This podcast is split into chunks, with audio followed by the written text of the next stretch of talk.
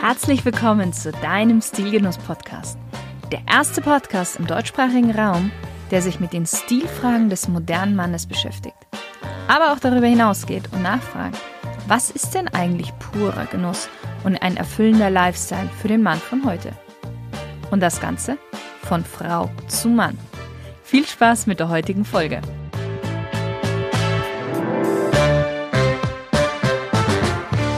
Hallo liebe Stilgenusshörer, ich freue mich, dich heute zu einem Thema begrüßen zu dürfen, beziehungsweise zu einem Interviewpartner, bei dem es wieder einmal rund ums Handwerk und die Leidenschaft dazu geht.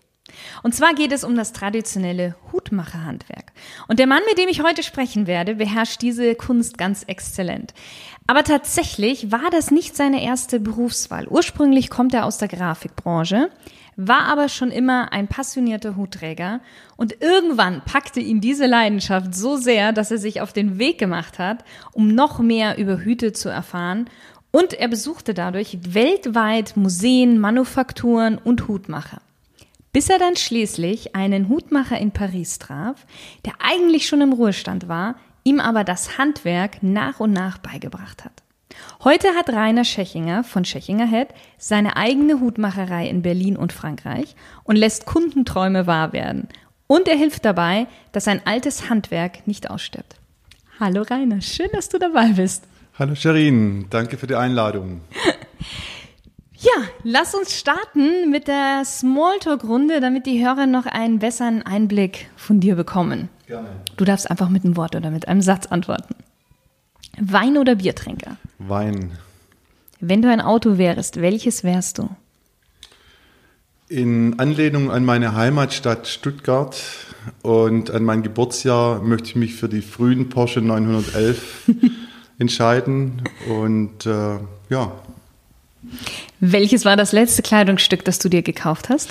Es war ein äh, Vintage US Army Hemd in London. Mhm. NOS, New Old Stock. Okay. Dein allererstes Musikalbum? Uh, Joy Division Closer. Mhm. Wie kann man bei dir am besten Eindruck hinterlassen? Offenheit, Ehrlichkeit und ähm, mit Leidenschaft seinen eigenen Weg zu gehen. Welchen Gegenstand hast du immer bei dir? Meine Armbanduhr. Was ist deine größte Schwäche? Die Ungeduld. Dein schönster Urlaub? Mein schönster Urlaub war 1991 in Guatemala. Mm. Ich bin äh, zum Sprachkurs sechs Wochen äh, nach Guatemala gereist und die Airline hatte meinen Rucksack verloren und bin dann sechs Wochen ohne Rucksack ähm, in Guatemala gereist und mit sehr wenig Budget auch. Spannend. Ja. Wenn dein Leben ein Buch wäre, welchen Titel hätte es? Alles, was du nicht machst, wird auch nicht passieren. Ist ein Zitat von Otto Sanders. Das ist ein sehr guter Buchtitel. Wer ist für dich die coolste männliche Stilikone aller Zeiten? Als ähm, passionierter Hutträger möchte ich mich für den Tenorsaxophonisten Archie Shepp entscheiden. Archie Shepp, mittlerweile über 80 Jahre alt, immer mit äh, eleganten Anzügen bekleidet und ähm, trägt seine Hüte immer in einem wirklich äh, ausgezeichneten, also in einem auserwählten ähm, Stil in Kombination mit dem Anzug. Mhm. Jetzt, ja, Vielleicht, Arche Schepp werden nicht viele Leute kennen, vielleicht kann man irgendwie im Internet mal sich die Bilder anschauen. Gut, kommen wir mal zu deinen Hüten beziehungsweise zu deiner Leidenschaft zu den Hüten. Wie, wie entstand das, deine, deine Leidenschaft dazu? Also ich habe schon sehr früh angefangen, Hüte zu tragen und äh, für die Entdeckung der, der Hüte und was dahinter steckt, das war ein Zufall. Ich bin immer viel gereist, vor allem in Kalifornien, Amerika, New York und ähm, habe als äh, Schallplattensammler immer die Schallplattenläden besucht und äh, um, um Schallplatten halt zu finden. Und äh, habe dann irgendwie irgendwie überall dann auch so kleine Headstores gesehen. Und da ich immer auch schon Hüte getragen habe, bin ich dann in die kleinen Läden rein und habe dann festgestellt, äh, in den USA gibt es eine größere Vielfalt an Hüten im Vergleich zu Europa, also Westernhüte, dann die, die klassischen Fedoras in verschiedensten Farben und Formen. Und es hat dann ähm, plötzlich angefangen, mich zu interessieren. Und ähm, so bin ich dann nicht nur die Schallplattenläden abgelaufen, sondern auch die, die, die Headstores. Und habe dort auch wirklich ähm, schöne Begegnungen gehabt. Und jedes Mal haben sich Gespräche entwickelt. Und äh, wir sind da immer tiefer gegangen in dieses Thema. Also, und ja, dann kam ein Ding nach dem anderen und es ging immer weiter. Und die Leidenschaft ist einfach da. Ich weiß nicht, woher sie kommt. Sie ist da. Kannst du dich denn noch an deinen allerersten Hut erinnern, den du hattest? Äh, mein erster Hut war ein Strohhut, den ich als Jugendlicher am Strand gekauft habe, gegen, äh, zum Schutz gegen die Sonne. Es war ein einfacher Hut, der ist schon längst verschlissen und längst vergessen. ja. Schade eigentlich. Ja. Hüte und Stil gehören für mich irgendwie in gewisser Weise schon zusammen. Was ist denn für dich Stil? Also für mich, Stil ist für mich, äh, möchte ich unterscheiden in einmal den Lebensstil und einmal den Bekleidungsstil. Äh, für mich persönlich ist der Lebensstil wichtiger wie der Bekleidungsstil. Ja. Mhm. Ich denke aber, wir reden heute mehr über den Bekleidungsstil. Gut, Stil ist ja offen. Für mich, ja. ich, ich will das gar nicht so ja. unbedingt immer nur auf, auf Kleidung reduzieren. Also ja. du für mich ist ähm, in meinem Leben sehr wichtig, einen gewissen Stil zu haben. Also mit der Kleidung äh, selbstverständlich auch, aber mir ist sehr viel wichtiger, einen gewissen Lebensstil zu haben, ähm, gewisse Werte, die für mich wichtig sind, zu, zu beachten, wenn es mir auch nicht immer gelingt. Ja mit meiner Familie, mit meinen Freunden Zeit zu verbringen. Und das ist für mich ein Lebensstil, den ich pflege, der mir sehr wichtig ist. Daneben ist klar der Bekleidungsstil. Ich versuche mich einfach mit hochwertigen Hosen oder hochwertigen Hemden zu bekleiden oder mit Anzügen. Natürlich auch mit, äh, mit Hüten, die ich selber mache. Aber ähm, es ist irgendwie, das, das, das kommt natürlich aus, ähm, aus, aus einer Selbstverständlichkeit heraus. Und ich würde auch sagen, mein Stil ist mehr casual als jetzt, ja, ich versuche auch irgendwie, mich da an niemand zu orientieren, ja. Das mhm. Mhm. Mm. Was würdest du sagen? Wie wichtig ist es heute noch, Stil zu haben, beziehungsweise sich von der Masse abzuheben? Und auch hier, ich würde das Stil gerne offen lassen, weil ich glaube, auch der mhm. Lebensstil kann man sich auch von der Masse abheben. Für mich ist es sehr wichtig, Stil zu haben. Wenn man über den Lebens, also oder lass uns beim Bekleidungsstil bleiben. Ich habe hier in Berlin viele Leute oder überall Leute kennengelernt, die einen ausgezeichneten Bekleidungsstil haben, aber mich im Lebensstil nicht begeistert haben, sage mhm. ich mal. Und mir ist es einfach andersrum lieber. Jemand, der einen tollen Lebensstil hat, der gewisse ähm, äh, Leidenschaften pflegt oder offen und transparent mit einem umgeht oder das ist mir wichtiger wie jemand, der einen besonders tollen äh, Kleidungsstil ähm, pflegt. Ist natürlich top, wenn jemand beides zusammen schafft. Ja. Aber wie gesagt, mir ist der Lebensstil oder der Stil, wie jemand mit den Mitmenschen umgeht, bedeutend wichtiger wie der Bekleidungsstil. Mhm. Mhm. Ich habe ja schon so ein bisschen ähm, angefangen darüber zu erzählen, wie du eigentlich dann zum Hutmacher geworden bist. Ja. Magst du es so kurz mal äh, zusammenfassend auch nochmal in deinen Worten erzählen?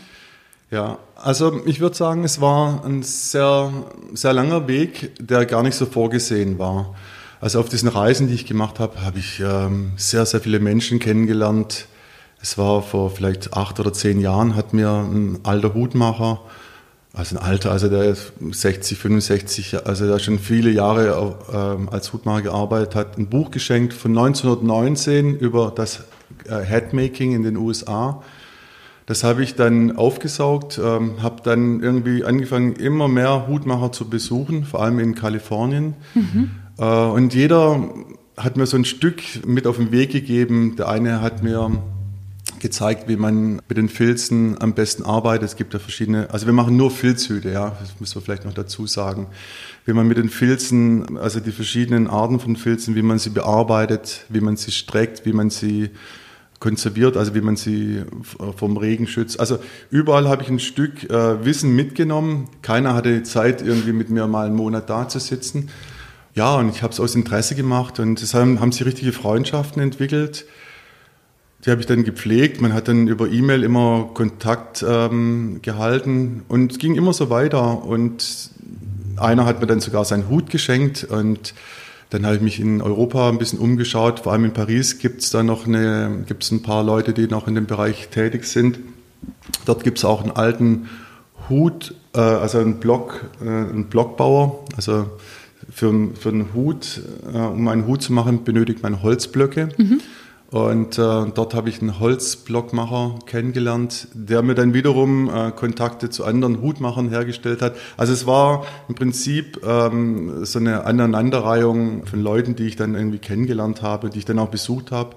Und der entscheidende Punkt, und ab dem Moment gab es dann auch kein Zurück mehr, ähm, war mein Zusammentreffen mit äh, Jean-Pierre, ein Hutmacher, der in Paris lebt, halb in Paris, halb in Indien und ähm, wir haben uns sehr gut verstanden. Und ich habe ihm dann auch äh, erzählt, dass ich so viel gereist bin und mein Interesse. Und er wusste auch schon, dass ich ähm, schon viel weiß, auch schon einige ähm, Blöcke mitgebracht hatte. Und hat, ich habe ihn dann gefragt, ob er mir einfach noch ein paar Sachen zeigen kann und äh, wie, wir, wie, wir, wie, wir, also wie wir letzten Endes jetzt äh, das Thema auf den Punkt bringen können, wie ich sein Wissen übernehmen könnte. Dann sagt er zu mir, ähm, wir machen es jetzt so, ich komme einfach zu dir, ich ziehe ich zieh zu dir. Und wir haben in Frankreich ein kleines Häuschen und er ist dann zu uns gekommen und ist dann mehrmals gekommen, mehrere Wochen und er meint, er bleibt so lange, bis ich es kann.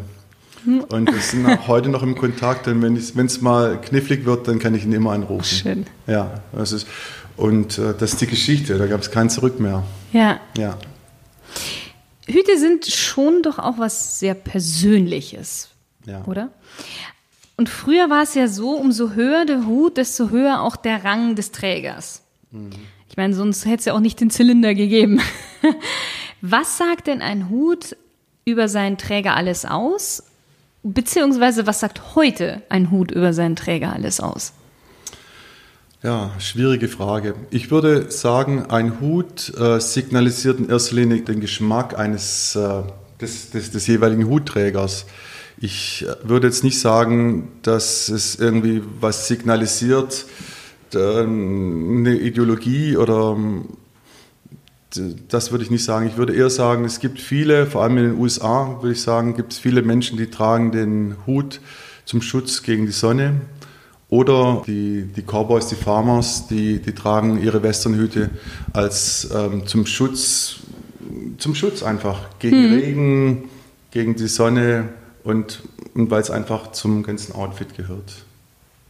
Wer einen Hut trägt, braucht vor allem ein gesundes Selbstbewusstsein. Diesen Satz habe ich schon relativ oft gehört. Und findest du auch, dass das stimmt? Und verändert der Hut auch die Haltung und das Auftreten? Ich finde ja. Ich finde, äh, ein, ein, gewisses Selbstbewusstsein ist vonnöten, aber nur am Anfang. Also die, die Erfahrung zeigt, dass ähm, auf, auf, verschiedenen Messen kommen die Leute und sie tun sich wirklich schwer, einen Hut aufzuziehen. Mhm. Vor allem Frauen. Bei Frauen habe ich ähm, festgestellt, sie sind noch etwas schwieriger wie der Mann, äh, wenn es darum geht, einen, einen klassischen Hut aufzuziehen. Ja weil es vielleicht neu ist, weil es ungewohnt ist und ähm, ja, ein gewisses Selbstbewusstsein gehört dazu. Da fällt mir gerade ein, vor ein paar Wochen hat mir genau diese Frage jemand gestellt. Ja, er wird gern einen Hut haben, aber traut sich nicht so auf die Straße gehen. Sein Opa hat auch immer einen tollen Hut gehabt. Dann habe ich gesagt, weißt was, nimm doch einfach mal einen Hut und geh in eine andere Stadt und lauf ein Wochenende durch die Stadt es wird sich kein Mensch für dich interessieren, ja? Mhm. ob du einen Hut auf hast oder nicht. Und ich denke nur, es, wir Menschen sind Gewohnheitstiere und ähm, die, dein Umfeld muss sich wahrscheinlich erstmal daran gewöhnen, dass, dass du jetzt einen Hut trägst. Wahrscheinlich ist es einfach dieses, der, der erste Schritt, oh, ja, der hat ja jetzt einen Hut. Ich weiß es nicht. Also ich denke, es ist am Anfang ein bisschen Selbstbewusstsein, das sollte man haben, aber ja, ich denke, das wird sehr schnell irgendwie, werden die Leute, wenn sie einmal was gesagt haben, dann ist es auch gut. Und ähm, wie war das, ob der Hut die Haltung verändert? Richtig, genau, ja, genau, genau. Mm, ich denke ja. Also ähm, ich habe die Erfahrung gemacht, dass Hutträger mit etwas mehr Respekt behandelt werden. Mir hat einer, ich habe einen, ein, wir haben einen Kunden, der hat äh, 24 Hüte der hat mir gesagt, der ist ein bisschen klein, der ist vielleicht so 1,70, 1,75, also in Anführungszeichen. Er sagte, seitdem er mit, mit, mit seinem Hut und den hohen Kronen rumläuft, wird er viel, viel netter behandelt, viel, die Leute sind viel höflicher. Ich weiß es nicht. Also ich denke, in gewisser, also ich selber empfinde, es verändert ein bisschen die Haltung. Äh, man, man versucht sich ein bisschen mehr anzupassen, ja. Ich denke es. An den Hut. Ja. Mhm. Ja, also ich, ich, gehe jetzt nicht mit Hut raus und ähm, also ziehe mich dann natürlich auch dementsprechend also einigermaßen an, ja, ja. dass es irgendwie zusammenpasst. Warum sollte man sich einen Hut fertigen lassen und nicht unbedingt einen günstigen, in Masse produzierten kaufen? mein Argument für die Maßanfertigung eines Hutes oder ja, ist einfach der Tragekomfort. Wir messen den Kopf aus, auch mit einem speziellen mit einem speziellen Werkzeug und transportieren diese, diese, diese Form dann in, in den Filz, sodass der Tragekomfort auf jeden Fall gewährleistet ist. Und zudem kann man sich äh, den Hut individuell zusammenstellen. Man kann also verschiedene Ribbons, also Hutbänder mhm. in verschiedenen Farben oder Größen ähm, an den Hut anbringen. Jedoch mein Hauptargument ist einfach der Tragekomfort. Und, das, und meine, meine Aufgabe ist auch ein bisschen die beratende Funktion. Ich versuche den, den Leuten auch zu sagen, ja, geh ein bisschen breiter mit der Hutkrempe oder lass, lass uns die Krone ein wenig höher machen oder niedriger, je nachdem. Äh, man sollte den Hut unbedingt mit der Persönlichkeit abstimmen. Das heißt, jemand, zum Beispiel extrem gesagt, jemand ist zwei Meter groß, und er hat jetzt eine ganz kleine Hutkrempe. Das sieht für meine Begriffe nicht gut aus. Ja. Es wäre dann besser, wenn jemand, der, der, groß und massiv ist, wenn er eine etwas breitere Hutkrempe trägt. Das ist, sieht besser aus, aus meiner Sicht. Ist ja mhm. immer alles Geschmackssache. Ja, von, von den Proportionen her auch einfach, weil das sich besser anschmiegt. Genau, genau. Ja. Und ähm, die Erfahrung habe ich gemacht, dass viele gar nicht wissen, dass wir darauf arbeiten können. Also äh, manche sagen, ja, ich hätte gern so einen Hut, ja. Und dann frage ich immer, ja, wie äh, hast du dir die Hutbreite vorgestellt, also die Hutkrempenbreite vorgestellt oder die Krone, möchtest du lieber hoch oder mehr flach oder und dann geht's los, ja. Und damit kann man sehr viel spielen und eine zu breite Krempe oder eine zu schmale Krempe kann wirklich unvorteilhaft wirken. Man muss mhm. schon schauen, dass, dass, dass es zueinander passt. Ja. Mhm. Mhm. Woran erkennt man denn einen guten Hut oder was macht einen guten Hut aus? Also als Hutträger erkennt man einen guten Hut darin, dass er wirklich gut sitzt und dass er nicht drückt. Der Tragekomfort. Jetzt ähm, als Betrachter, jetzt du mhm. zum Beispiel, würde ich sagen, wahrscheinlich, dass er halt einfach äh, eine schöne Harmonie äh, darstellt. Also die Abstimmung zwischen Hutband und äh, der Beformung und ja, also für den Hutträger ganz klar der Tra Tragekomfort, für, den, für die anderen ist es einfach eine optische Sache, eine Geschmackssache. Mhm. Also, und es fühlt sich natürlich auch ganz anders an. Ja. Aber jetzt äh, fühlen tun ja nur die Hutträger. Ja. ja gut, aber wenn ich mir jetzt einen aussuche, also ich würde mir gerne einen kaufen und so, dann ist das natürlich das Fühlen schon, das Haptische ist ja extrem wichtig. Das ist sehr so wichtig. Fall. Das ist sehr wichtig. Es ist jetzt natürlich auch die Frage, möchtest du irgendwie einen ganz weichen Hut haben oder möchtest du einen, der, der, der richtig gesteift ist? Ja. Das ist immer auch in einer Empfindung. Ja. Also ich empfinde es... Ähm, angenehm, wenn er sehr weich ist. Ja. Mhm. Aber ich habe viele Leute auch getroffen, vor allem die Amerikaner, die wollen den Hut richtig steif haben. Die bearbeiten den auch noch mit Shellac, ah, ja, damit ja. er eine gewisse Steife erhält. Mache ich, äh, kann, machen wir auch, wenn danach gefragt wird. Äh, in der Regel, ähm, ich selber persönlich finde es nicht so gut. Mhm. Wie lange dauert es denn, bis ich meinen fertigen Hut, sage ich mal, in den Händen halte beziehungsweise auf den Kopf setzen kann, wenn ich zum Beispiel bei dir mir einen Hut machen lasse? Wie viele Arbeitsstunden in der Regel benötigt denn so ein Hut? Wir benötigen circa zwischen 10 und 12 Stunden mhm. für die Anfertigung des Huts, wobei man jetzt mal sagen muss, jeder, jeder Arbeitsschritt, wir arbeiten eine halbe Stunde, also wir, ein, ein Filzhut wird mit mit Dampf bearbeitet. Ja. Und wenn wir jetzt eine Formung gemacht haben, dann muss, dann muss, diese, dann muss der Filz wieder trocknen. In der Regel, wir lassen immer eine Nacht trocken. dass es wirklich richtig getrocknet ist und dann wird weitergearbeitet. Das heißt also, ein Hut entsteht nicht innerhalb von anderthalb Tagen in zehn oder zwölf Stunden, sondern er entsteht über einen Zeitraum von zwei bis drei Wochen. Ah, mhm. also jeden Tag ein bis zwei Schritte und wir versuchen immer auch dann, ähm, warten einmal die Nacht ab, um zu sehen, wie der Filz sich, also äh, Filz arbeitet ja auch. Ja, also wie Holz eigentlich, kann man ja, genau, vergleichen, wie Holz, oder? richtig. Und äh, die meisten wissen es gar nicht, Filz sind einfach nur tierische Haare. Ja. Mhm. Und äh, die, die ja sehr eng miteinander verfilzt eben sind Richtig, deswegen. Ja. Genau, deswegen spricht man bei, bei den Rastas auch von, von den Filzhaaren. Das ja. ist nichts anderes als ineinander verknotete, genau, verhackte Haare, so genau, kann man sagen. Ja. Genau. Und die Arbeit natürlich, wenn, also wenn man mit Dampf oder mit Wasser rangeht, ja, oder mit, mit Hitze. Mhm. Genau. Also insofern heißt es, also so ein Hut entsteht innerhalb von zwei Wochen, wenn man die Arbeitsstunden zusammenzählt zwischen 10 und 12. Und wir brauchen ungefähr momentan vier bis sechs Wochen, bis so ein Hut fertig ist mit der, mit der Wartezeit.